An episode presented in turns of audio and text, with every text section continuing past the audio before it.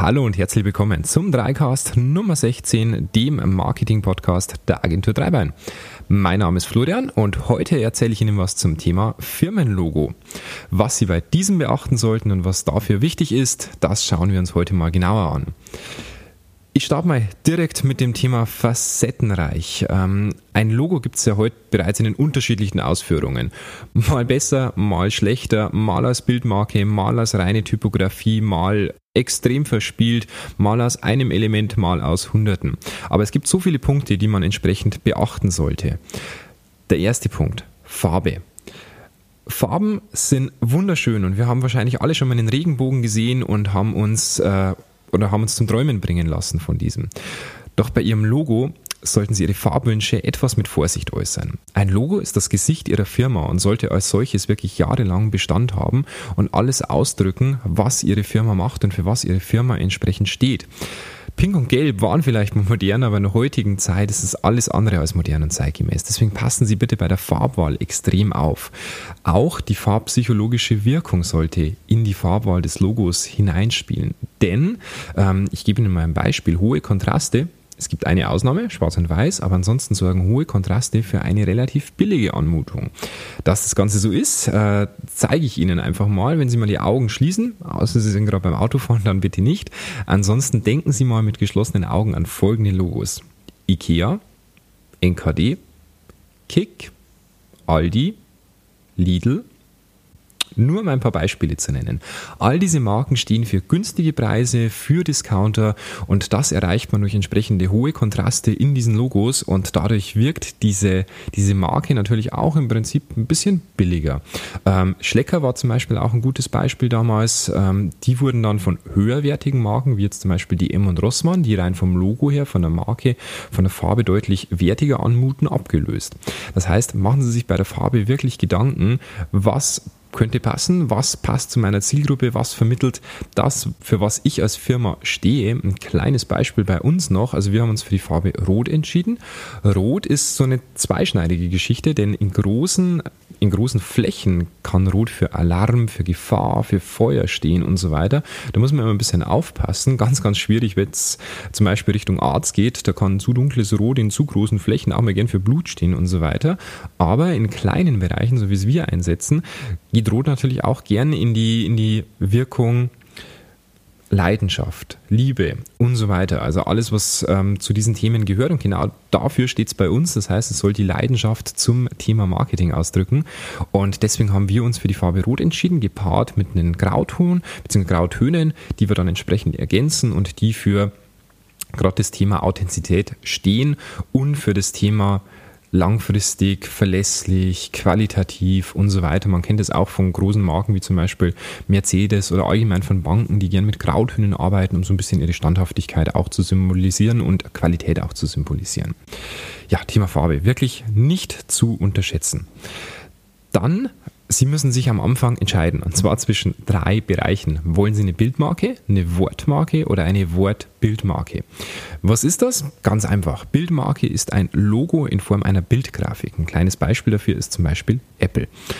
Eine Wortmarke ist ein Logo in Form einer reinen Typografie, zum Beispiel Facebook.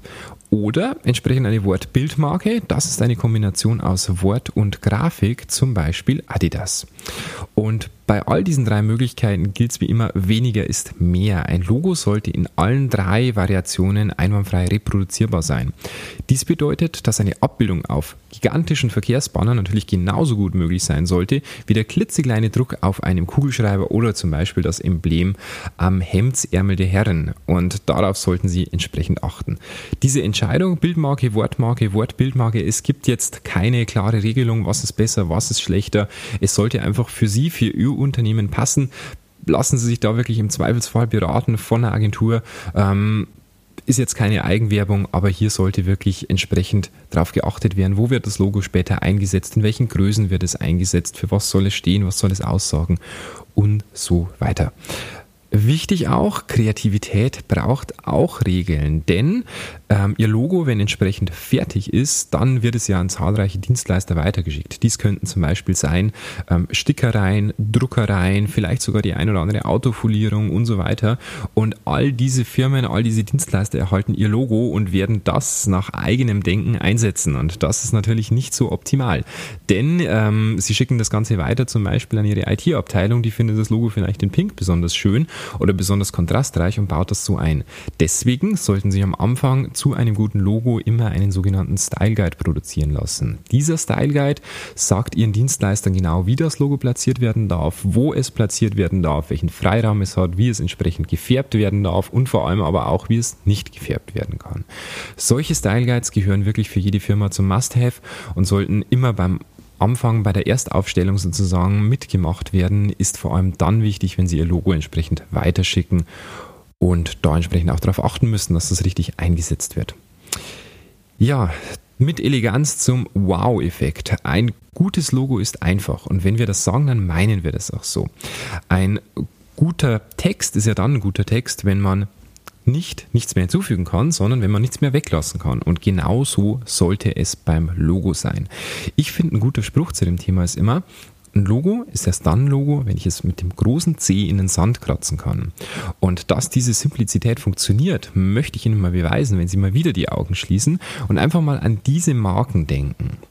Audi, Apple, Nike, Mercedes, die Lufthansa, Nivea, Tommy Hilfiger.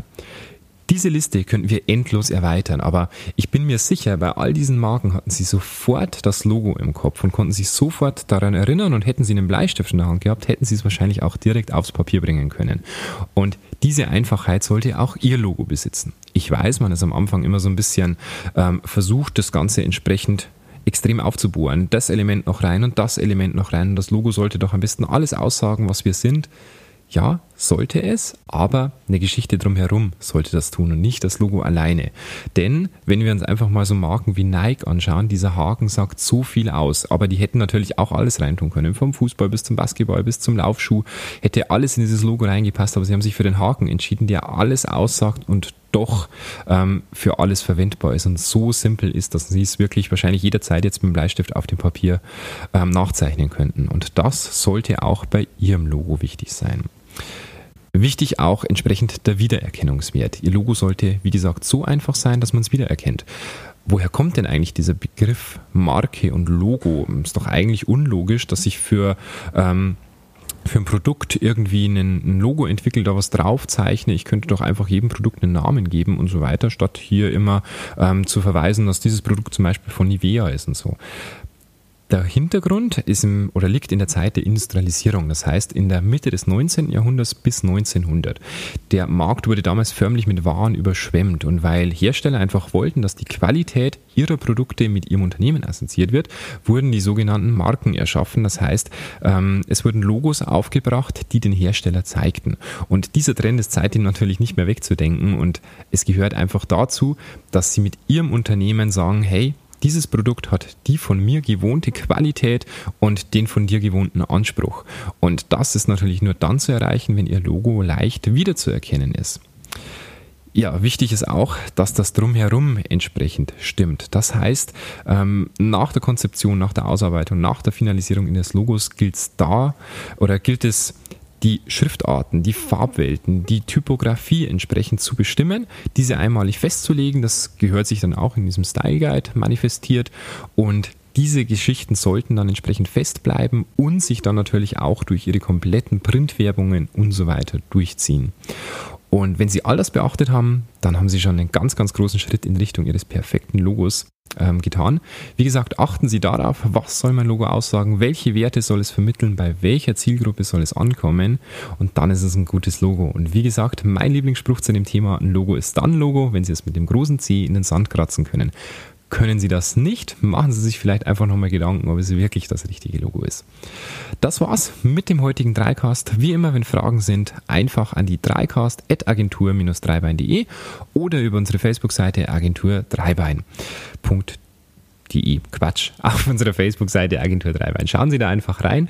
Ähm, stellen Sie uns Fragen gerne auch per Nachricht. Dann hören wir uns beim nächsten Podcast wieder. Bis dahin eine schöne Zeit. Ciao.